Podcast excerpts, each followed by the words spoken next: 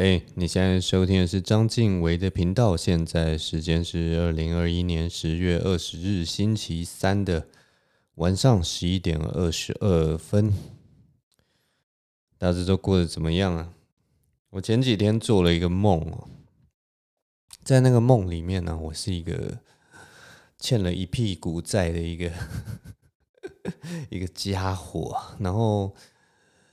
可是。因为我欠债跑路嘛，然后我就跑到一个应该是像隐居的地方这样子，所以我已经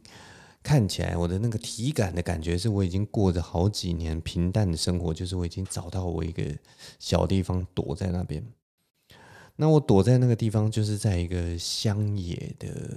地方，然后我住在一个灰色的平房，就像那种很简单用水泥砌的一层楼的那种小平房哦。那那种乡野不是像是那个，不是像那种你在电影里面或者是在什么国外的电影，就是那种很漂亮、很干净的一片田野哦。它是真的比较像是那种亚热带台湾才会出现那种乡野的景色，就是那个田边可能有呃不知所云的麻布袋啊，或者是。呃，旁边可能有一个防水布盖着某种东西，然后旁边可能还有一个就是比较破旧的那种小棚子，里面放着一些机械啊或者是什么的，就是那种很简朴的一个农村的一个景色。那我就是住在那样子的一个环境里面的旁边一个小平房里面。那那个故事的一开始，在这个梦里面的那个一开始啊，我是在一个。清晨时分，也不是清晨，因为太阳已经出来了，所以应该早晨时分的时候，站在那个我的小平房的门口。那我放眼望去，是一片有一种那种飘散着一个早晨的薄雾，哈，灰蒙蒙的感觉。然后我为什么知道那个太阳已经出来？是因为我已经我有看到那个太阳啊，透过那个云朵，有把那个强烈的阳光这样照下来。可是很有趣，它不是照照照，它不是那种黄橙的阳光，然后照在我的那个眼前绿油油的田野上的那种漂亮的景色，它反而是因为那个薄雾还有那云朵有点厚，所以它照下来的光其实是白色的光，所以就是我不知道，就是那种白色的强光会对我的心理造成有一种。悬而未决的感觉，反而有一种很奇怪的诡谲气氛在里面。总之就是在那样的早晨，那那一天我站在我的平房前面，我低下头就发现我手中拿到了一个藏宝图。那那个藏宝图就是标示说，从我家这边出发，然后到某一个山里面，那边就藏着一个很大的秘宝。那大家知道梦里面其实是没有什么逻辑的。所以我其实就是我看到那个藏宝图的时候，我心里就笃定说：太棒了！这个藏宝图所藏的藏住的这个宝物啊，不但可以还掉我的债，还可以留下一大笔钱。那我当然就是要去找这个藏宝图。我只要还掉了我的债，我接下来的人生我就可以就此逍遥，过得幸福快乐的日子。当然是要放手一搏。于是呢，我就决定要出发了。那很有趣，就是接下来就是又更没逻辑的事情发生了，就是我开着我的破烂的轿车，然后开开开，居然开到了市中心，然后 明明那个藏宝图就是说那个宝藏是在山上，可是不知道为什么我开车开一开就开到了市中心，然后还我还就找了一个停车场，然后把车停好，我还记得那个停车场是刷悠游卡进去的。反正非常奇怪，因为现在很多很多那种停车场，明明就是什么车牌辨识以后，然后出厂的时候你才要付钱。可是我不知道为什么我进去的时候就是刷悠游卡，然后那个闸门才打开，然后我才把车停进去。然后它是一个一楼的那种地面开阔式的停车场，然后我把车停好之后，我就下车嘛。然后那个时候我我就拿出我的藏宝图，然后这时候才知道说，哦，这个藏宝图指向的是这个停车场对面的。一座小山丘上面，它是一个青山步道的那样子的小山丘，那宝藏就在那座山上。然后这个时候很好玩，就是我的脑袋就是有一大堆的那个资讯不断进来。我接下来就是要从这个停车场过到另一边的那个马路嘛，然后接下来就要爬上那个青山步道，然后去找我的宝藏。那这个时候呢，我走到那个马路边的时候，就当然就有一个斑马线，那我就要过这个斑马线。那那个时候那个红绿灯啊，那个斑马线上面的红绿灯是在闪着黄灯，所以它就是那种，就是你如果要过这个马路的话，你要按一下那个红绿灯杆子上面的一个那个按钮，然后它才会变成红灯，然后等下才会变绿灯。然后这个时候呢，我的脑袋就忽然想到一件事情，我就想到一句话叫做“马路如虎口”，然后 一般是。马路如虎口是在形容说这个路口非常的、非常的可怕嘛，非常的危险嘛。但是不知道为什么，我那个时候就忽然想到马路如虎口，然后我就按下那个按钮，然后我脑袋就忽然跑出来一句话：一按就会痛。因为我脑袋想到的那个虎口是那个手大拇指跟食指中间的那个虎口，你知道吗？那个虎口中间好像有一个什么穴道吧，就是提神啊，或者是说什么调养生息的时候按一按好像比较好。然后，但是他按的就会很很痛，所以我就想到马路如虎口，一按就会痛。然后我就按下那个按钮，我也不知道，就完全没有逻辑嘛。但是我自己就是觉得这句话真的是非常好玩，真的是很 catchy 这样子。然后反正就是好，我反正按下了那个红绿灯，然后它就变红，然后它后来就变绿嘛，然后我就沿着那个。斑马线过了马路，然后接下来我就继续往上那个走那个青山步道。那如果你有爬过那种啊城市郊区的那种青山步，你就知道那都是那种呃深深深棕色、咖啡色的那那样子的一个木楼梯，然后旁边也是深棕色的栏杆，然后甚至还会做一些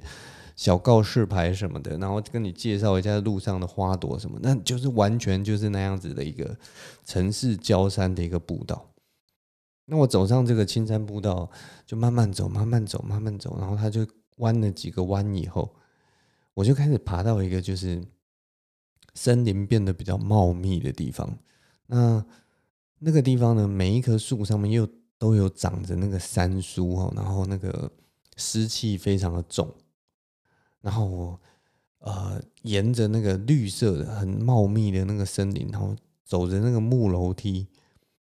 那个木楼梯慢慢都会变成就是已经腐烂的那样子的木头，然后就沿着这样的路慢慢的往上，慢慢的往上。后来爬了好久以后，我到了山顶，终于看到了那个藏宝图上面所画的一座小屋。就原本那个藏宝图上面是只有山的，可是不知道为什么现在打开那个藏宝图，然后那个藏宝图的那个山上就出现了一栋小屋。那那个小屋基本上就是我眼前出现的那栋小屋，那我心里就觉得说好，宝藏就是在那个地方，而且很有趣，就是我那个那个心中马上出现了藏宝的答案，就是说一定是在这个小屋的地窖里面。所以呢，我就慢慢的走进那个小屋，我把藏宝图收起来，放到我的口袋里。那栋小屋是一个那种阿里山小木屋的那种感觉。它是用木头做的，然后那个门呢，就是外面会有一个纱窗，然后里面会有一道木门，然后它是那个喇叭锁。那我从那个旁边的一个小阶梯这样走上那个小木屋以后，我就看了一下四周，看看四周有没有人，都没有人，然后就打开那个纱窗，然后直接去转那个喇叭锁，木门也没有锁起来，所以我就顺利的进到了那个。阿里山小木屋里面，那那个小木屋一进去啊，真的是跟阿里山小木屋一样，就是一个很简单的有床铺啊，然后有一个化妆台啊，然后有一张木桌子啊，然后可能另一间有有有另一个房间是那个厕所这样子，它就是基本上很像我们大家一起去住的那种小木屋的景象。那我也不疑有他，我就绕到那个床的另一边，那床的另一边不知道为什么那个地板上就有一个活门。那我就手直接握住那个活门的那个握把，往上一提，那那个活门也就是很简单就打开了。那很有趣的一件事情，就一般我们打开这种地窖的活门的时候，那底下一定是乌漆嘛黑，但没有。我打开那个活门的时候，底下是有光的，而且是很明亮的光。我就看到一个木楼梯，呈大概四十五度的那个斜度深入到那个地窖里面，然后底下都是亮的，而且是那种火光，它不是灯光，它是那种会摇曳的，会会会会随着那个火火团的那个摆动，然后还有因为我把那个活门打开，所以可能有那个空气的流动吧，所以它就开始那个光线是开始有点咻咻咻这样摇摆黑影的。然后我当然就是觉得哇，这个真的是太 太有藏宝的感觉，我好像是在做什么冒险。但我就是心内心还是又有一点紧张，又有一点兴奋的感觉，因为我终于可以还掉我大笔的债务，所以我就一阶一阶的走下那个地窖，一阶一阶的走，一阶一阶的走。走下去以后，我就看到那个两边都插有火把，那那个那一条那个地窖的往前的那个。尽头的地方，在那个空间的尽头的地方，坐着一个人，然后那个人背对我。这时候，我忽然觉得心里就冒起了一种恐惧。那个人是谁？但是这个时候，我不知道为什么，在那个梦里面，我没有办法逃跑了。我就一步一步的走向他，然后最后我就拍拍他的肩。这个时候，那个人就转过来了。结果你们知道是谁吗？就是我的债主。他画了一个藏宝图，把我骗到这个地窖，然后转过来，我就看到他的脸，然后我就醒来了。这就是我那天做了一个非常有趣的梦。等我醒来的时候，我就真的是大笑，你知道吗？因为那个 真的是一个峰回路转的一个剧情。然后第一个想法就是，这个债主太聪明了吧。这也太过分了吧！在我这个欠钱还没还的时候，居然就把我骗到那个山上，然后好像用一个很厉害的藏宝图，结果最后就抓到我了。反正这就是很扯的一个梦啊！我也不知道为什么，但是早上醒来就那个火光嘛，我那个都是火光，没有，不是那个火光，都是外面就是从我的窗笼帘缝透进来，照到我的脸上的光啊。大概就是这样一个梦，我就是。在那一瞬间被我的债主设计了，马上被他抓个正着。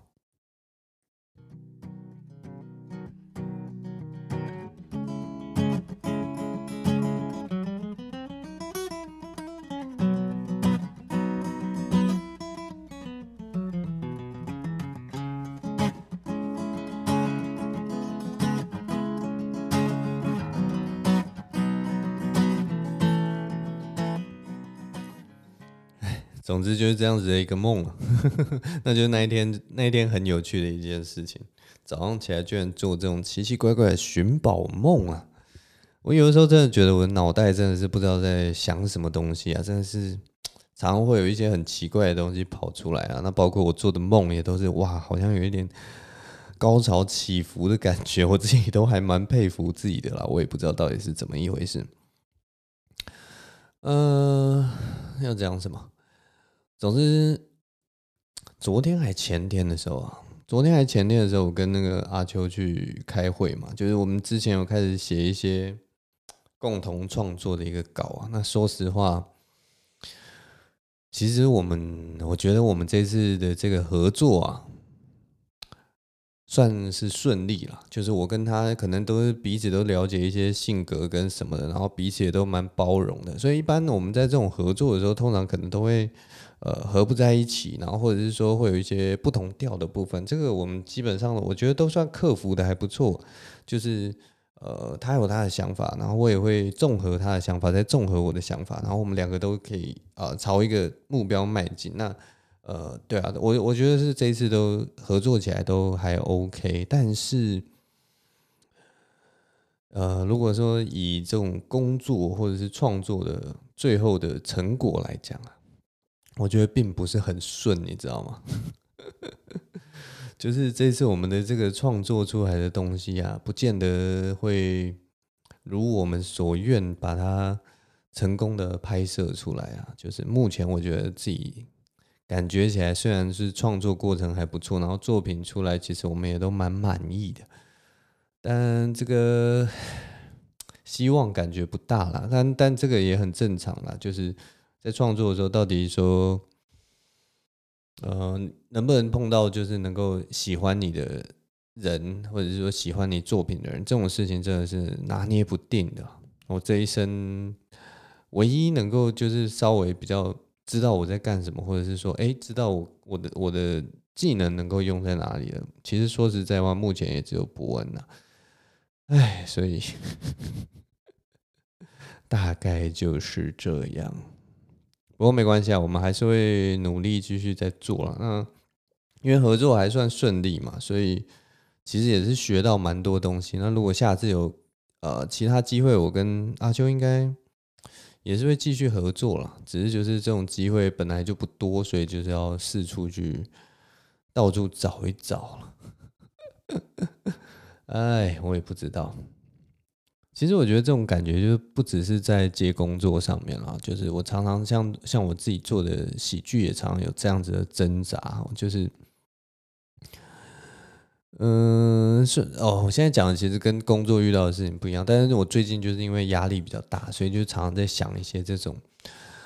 创作上面的一些自己面临的一些挣扎跟困境啊，就例如说。呃，我忘记上次有讲一个有没有讲过，但是就是我其实一直就是在想说，我到底要不要放弃我自己做 stand up 的那个风格啊，然后去做大家现在就是耳熟能详、比较接近的那样子的风格，就是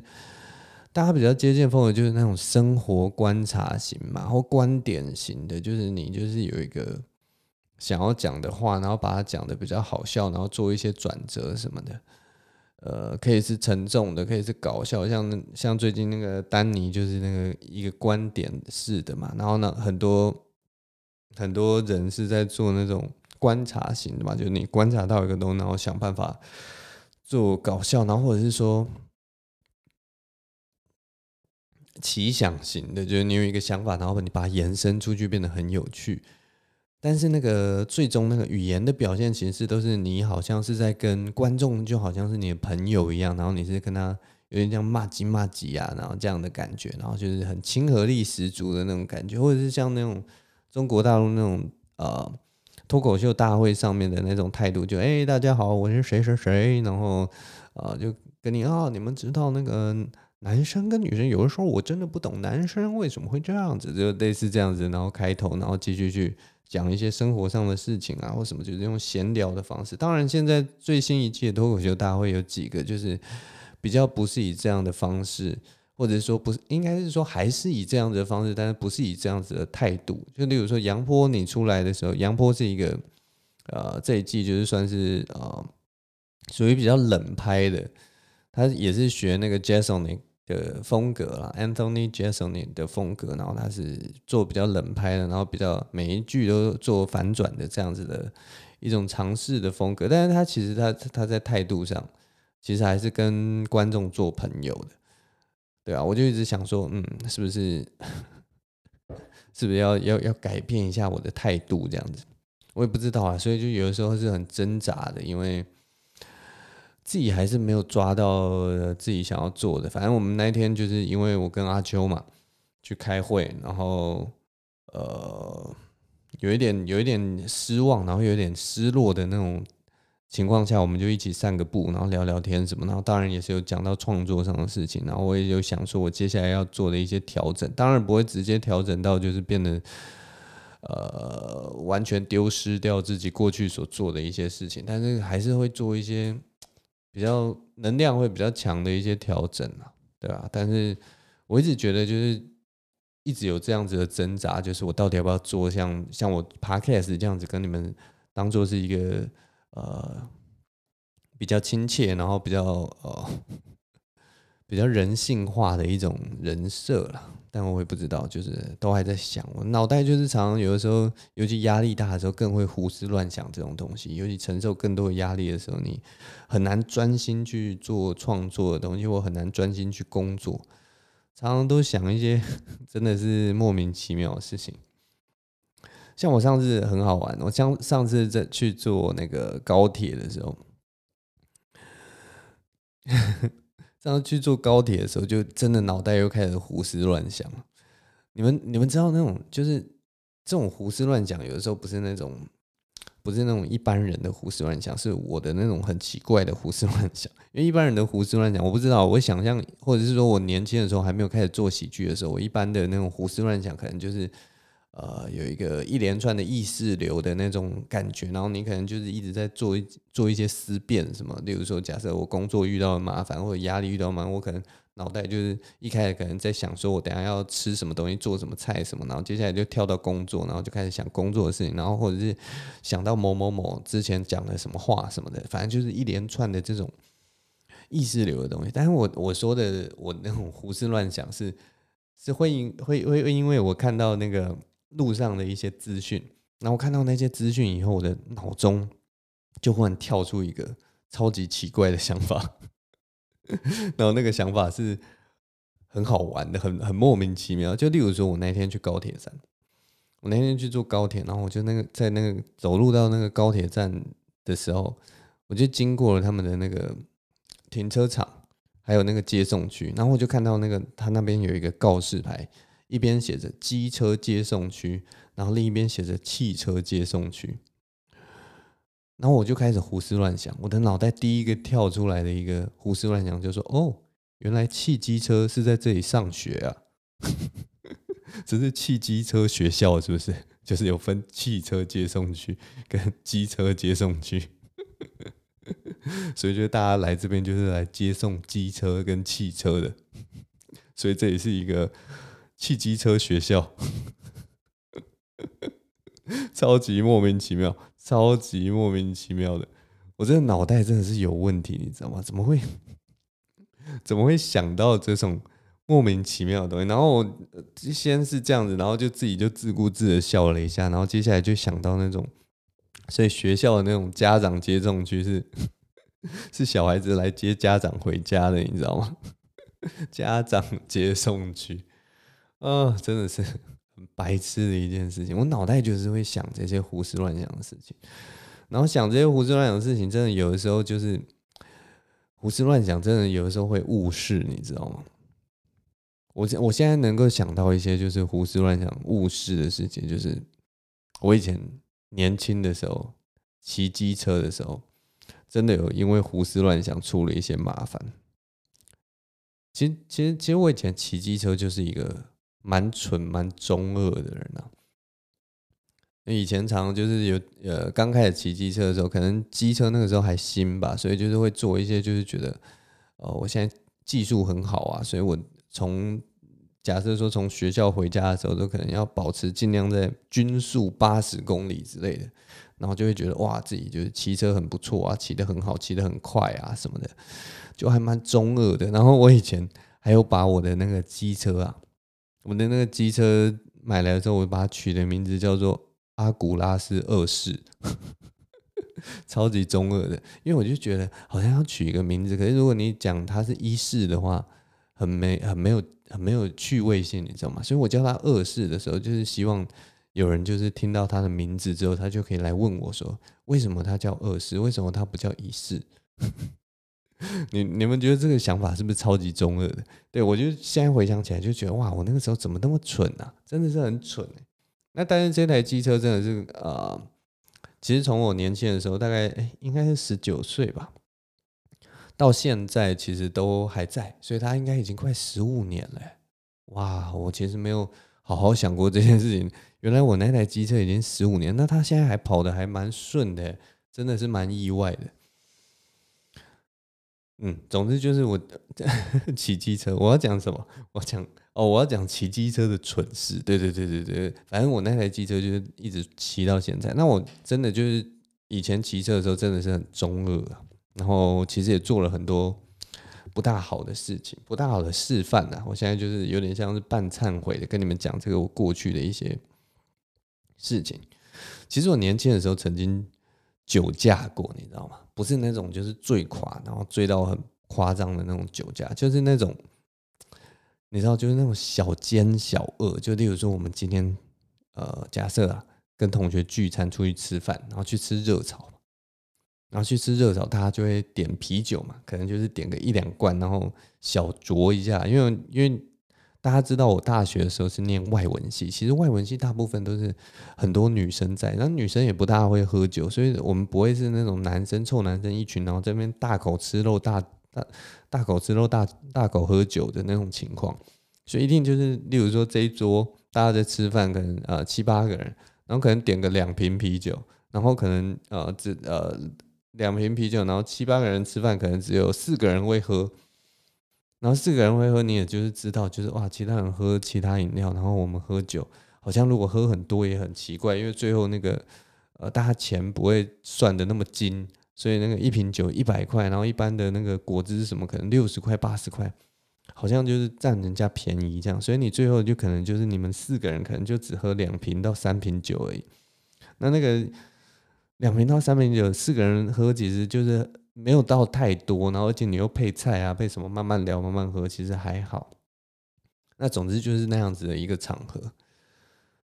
那我讲酒驾就是像我们在那样的场合，然后可能一开始吃菜的时候就会就会叫几瓶啤酒嘛，一两瓶嘛。那那个喝的速度很快，可能在第一个小时就喝完了。然后接下来你们看，可能还吃饭聊天，又要再聊一个小时半左右。那那个时候其实。因为大家都分着喝，所以你就会觉得说自己好像真的没有受到酒精的影响，然后或者说哦，已经隔了一两个小时酒应该也退了吧，我根本就没有醉啊。就是年轻的时候大概就是会这么想，尤其那个时候我年轻的时候，那个时候酒驾的罚则还没有像现在这么严，所以就就会觉得说哦，已经两三小时过去了，所以我应该可以骑车吧。听我这样讲，你们会觉得我好像。会做什么？出了什么意外？什么？其实也没有啦，没有出意外，完全没有。就是我就是有骑车，就是有酒驾。以现在的规定来讲，我就是有酒驾。但是我记得很清楚，就是有一次 出去吃饭的时候，然后就是也是一样那样，然后我可能自己一个人点了一瓶酒，然后慢慢喝，喝完一瓶酒，大概就是在那个热炒店是喝三杯啤酒嘛，然后就我们当然就聊天吃饭。我只有在第一个小时有喝酒。然后后来我离开的时候，我就记得那个 有警察直接埋伏在那个埋伏在那个热炒店的旁边。当我载着我的同学，我那个时候还载一个载一个同学回家，然后 我一骑出来，警察马上把我拦下来，要我靠边。然后我心里就想：啊干，剉赛，剉赛，真的剉赛，就直接被拦拦下来。然后我就想说，哦，怎么办？可是也只能配合啊！你被拦下来，然后我就心里就是那个侥幸心态就冒起来，就想说，应该不会有事吧？应该应该可以过得了吧？然后那个警察就开始就是就是开始写那个单子嘛，然后他当然就开始问了啊，你有喝酒吗？怎样怎样怎样？然后我一开始讲说没有啦，然后他就再问一次，真的没有吗？然后我说呃，大概两三小时前有喝一瓶。这样，然后我不知道那个他们他们他们那个单子是在勾什么，就是可能就是看你有没有老实回答，然后他可能就是如果你说你有喝酒，他就勾你有喝酒，然后可能接下来就是酒测什么的，反正就之类的。我那个时候就其实你知道吗？那个脑袋就是想了好多东西，然后就想说我要怎么样，就是可以。讲出正确答案，我能不能刑责比较轻，或者是我也许就可以逃过之类？可是其实完全没有办法了，我也不知道，我完反正就是其实那个过程我忘记，我只记得就是说哦，他只是确认说好，他说他要喝酒两三小时，那我们就来做个酒测这样子，然后他就拿那个机器出来，拿机器出来就那也是我第一次看到那个酒测机，他们就两台机车嘛，警察好像都是这样，两台机车，然后拦住我一台机车，然后他就从那个。车厢那里拿出那个酒测机摊开来，然后就什么测量那个仪器啊什么，然后当然就是跟我确认说，哦，我们这个仪器是正常的，然后怎样卫生条件什么，反正就是都跟我做确定以后，然后接下来就要吹那个机器。然后我记还记得我，因为那是我第一次吹那个酒测的机器，所以我那个。吹的时候，就是其实我肺活量那个时候就小口小口吹，因为我就想说，我这样小口小口吹，是不是就可以躲过？你知道吗？当你就是第一次遇到这种事情，你就是想 想说，我能不能就是做一些就是小撇步来躲过这个问题？结果没有，因为我第一次吹的气太小，他就要我重吹重测，他就说你要大口吹，然后要吹到我这个机器要有一个啪的声音，就有点像是你的气足够了，啪的一声，然后我们才会通过。那我后来就你知道吗？就是反正躲不掉嘛，死活横竖都是死的，我就一鼓作气，好，那我就吸一大口气，然后就吹吹吹吹啪，然后后来很有趣，就是那个酒测值出来哦，好像是零点一吧之类的。我我真的忘记了，然后我记得那个时候的酒测标准好像是零点一二，才酒才算酒驾，然后现在好像已经压到什么零点零二五之类的，反正就是已经压得很低，就是你可能只要沾过酒就算酒驾，对，但是但是那个时候的规定是是零点一二之类的，然后我其实是低于那个标准的，所以那个警察也是就是哦。这这人真的是喝的比较少，但是就是他，他就一样，就说哦，那先生就是呃，因为你有喝酒嘛，我们看得出来这里有就是有一个数据，但是其实你是还是算符合在规定内啦。但是我们他就接下来就是开始宣导，就说呃不鼓励酒驾。你虽然就是没有超过我们这个法定的标准，但是就是警方还是不鼓励你酒驾，下次喝酒的话不要骑车，就这样。但是我就。真的是做坏事，然后被抓到，然后还好没有没有被罚酒驾之类的，反正就是就是有点像幸运的逃过一劫这种感觉。那那应该也是我少，我真的其实酒驾的次数不多了，那真的是少数一次，就让我觉得全身冷汗，然后学到一个教训，然后觉得说哇。以后真的不要酒驾了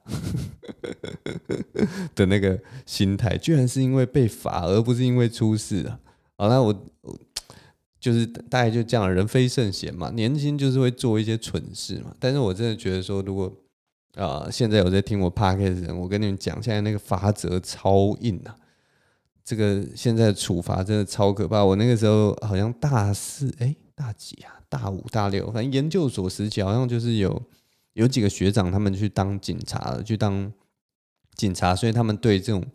就非常的了解。他那个时候还有还有教我们一些就是如何规避的方法。但是，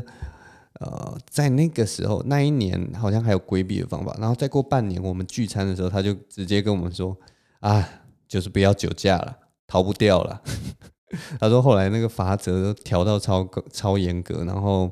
而且那个呃。就是以前他有一些方法，就是说，如果你真的不想被判酒驾，你可以拒测。拒测的话，就是你可以逃掉。可是后来就变成强制，现在好像变成什么强制测量之类，或者是如果你拒测，他就可以抽你的血之类。反正就是后来法律真的弄得超级严格，就是完全没有模糊的地方，然后完全没有让你规避你自己责任的地方。总之，这就是我年轻的时候 酒驾的故事了。在这边还是提醒大家，就是绝对不要酒驾。如果你你就算你只是沾了一点点，就算你只是吃了姜母鸭，我也觉得你还是坐大众运输工具。现在现在那个轿车什么都很方便嘛，嗯，不要不要开玩笑啊！最主要是危险啊，真的危险。喝酒还是多多少少会影响你的判断力啊。哎，我为什么会讲到酒驾？哦，我是要讲那个胡思乱想的，我只是忽然不知道为什么会讲到酒驾，但反正我以前真的就是那个脑袋会常常在胡思乱想一些事情。我还曾经我要讲的其实是这个故事，就是 有一次我骑车的时候，因为胡思乱想，差一点出了一个很惨的一个事情，我差一点直接在路上然后累残跌倒。应该是说，我真的累残跌倒了，但那个真的是很蠢。然后我不是不是摔得很惨的那种，就是只是我跳车，你知道吗？我就从那个机车上跳下来，然后那个机车就直接啪倒倒在路上。然后因为我的速度也没有很快，我大概可能二十三十公里而已，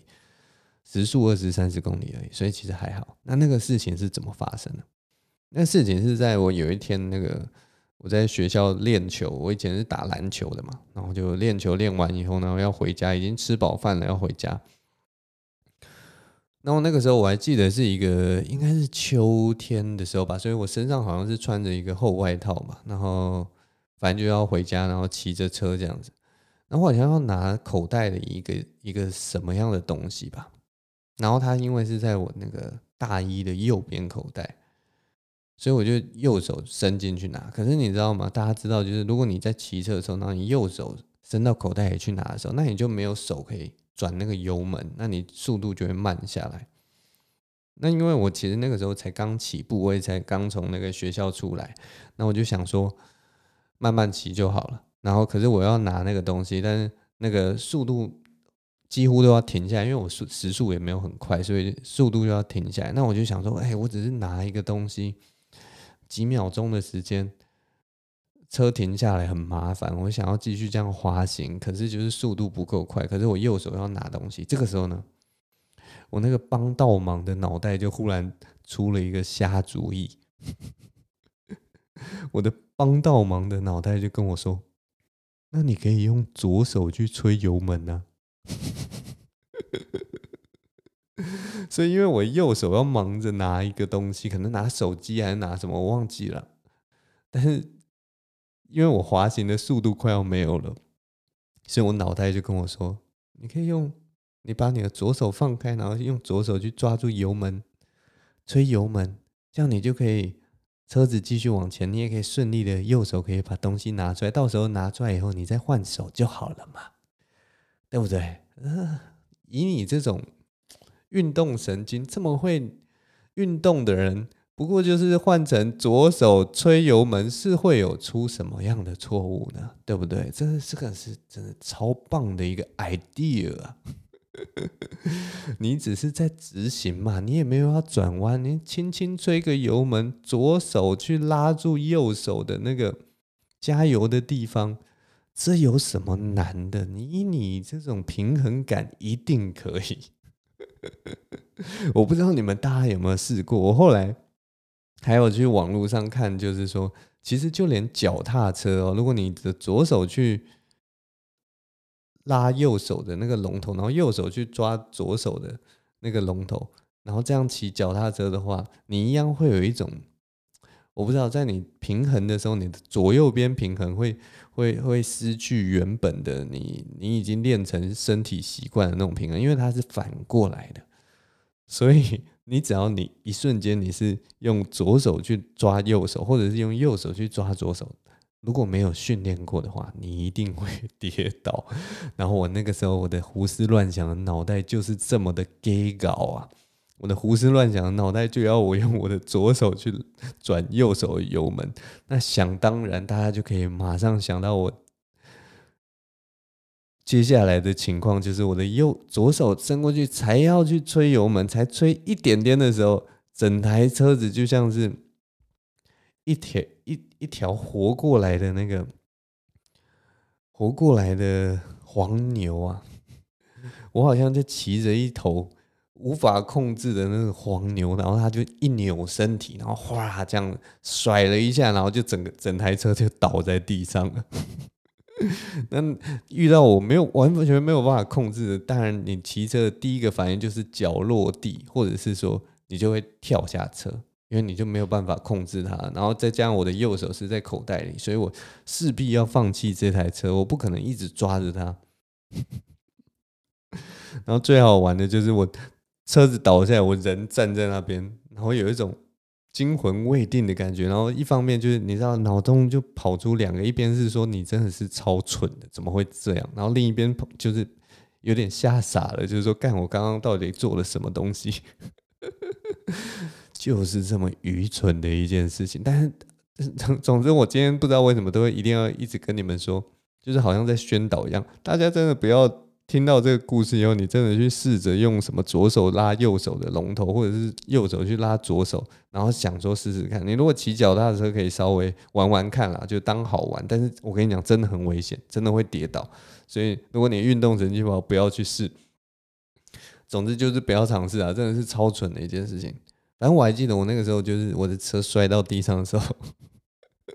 后面有一个阿姨，因为那条路那个时候我回家的时候，那条路其实很空啦，没有什么车，所以很安全，其实很安全，所以我才会做这种蠢事。但是后面刚好还有一个阿姨，她就看到我的那个车倒下来了，然后你知道吗？她那个表情就是一个傻眼，因为我相信她就是看到一台车，然后她完全不知道我发生什么事，她应该只是看到一台车，然后接下来下一秒这台车扭了一下，然后再下一秒我就整个跳下车，然后那台车就倒在地上，他大概就是看到这样子的画面，所以那个阿姨有点傻眼，她也不知道这种自摔到底是怎么回事，明明就平平稳稳，也没有遇到任何事情，然后你就忽然自己哗啦，然后就想倒在地上。我觉得那个阿姨真的超惨，然后当然阿姨还是人很好，她是有有双脚着地，然后停在我旁边，然后问我说：“哎、你没事吗？”我就说：“没事，没事，没事。” 我超级尴尬，超级尴尬，那到底是怎么一回事？我到现在都还是觉得说，哦，我真的是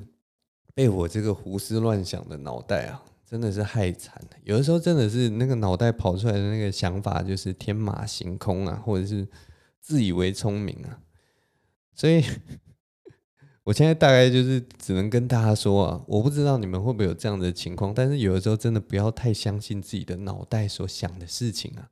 你的脑袋也是会骗你的，也许他百分之八十的情况都是给你非常棒、非常赞的建议，但是有的时候就是会 给你一些。很奇怪的一些想法，我记得还有一些就是那种生活中的小错，都是那种脑袋忽然跟你说：“哎，那你可以这样啊。”然后你当下就不疑有他，想说：“对耶，好有道理哦，我应该可以这样吧。”然后通常就会犯了一个很白痴的事情，然后你可能事后就会再跟自己讲说：“我那个时候怎么这么蠢？我那个时候怎么这么笨？”哎，反正我真的觉得。真的是一件很好笑的事情啊！好了，那这就是我的这一周的分享，希望大家还喜欢。那那，我也不知道接下来要说什么了。这一周不知道为什么哎，就是这样，大概就这样顺顺的讲过一些回忆的事情。而且啊，我知道了啦，我还是要关心一下大家，最近这个天气忽然变冷了哈。我好像看到我的那个留言的那个信箱里面，也有人来跟我说台北是非常冷。身为一个就是台北囡仔，我这个台北小孩啊，我的台语真的超不标准。但反正就是台北囡仔，哦对，好像是这个语调，台北囡仔。反正就是身为一个台北的小孩啊，其实到这个入秋的时候，其实是对我来讲是一个非常开心的一个时间呢。因为台北那个夏天也是真的闷热到不行，那现在就是。有风，然后又清爽，这段时间其实是我在呃一年之中最喜欢的一个季节。那我不知道大家就是呃会不会觉得特别寒冷啊？但是我觉得这种十六到二十度左右的天气是真的是是一个很舒适的天气，大家就换上开心的秋装或者是春装，换一些长袖，然后每天可能带一件薄外套，我相信都。可以活得很好啊！与其说汗流浃背，我其实反而比较喜欢这种凉凉、很清爽的天气啊。总之，如果怕冷的朋友，最近要加件外套，不要让自己着凉了。那怕热的人呢，也趁这个比较清爽的天气，可以出去走走啊。就算是跟一个臭男生，像这种阿秋这种臭男生。凉爽的走在路上吹吹风，我相信也是非常的舒服啊。总之，我们今天的节目就录到这边了，谢谢大家收听，我们下周同一时间再见喽，拜拜。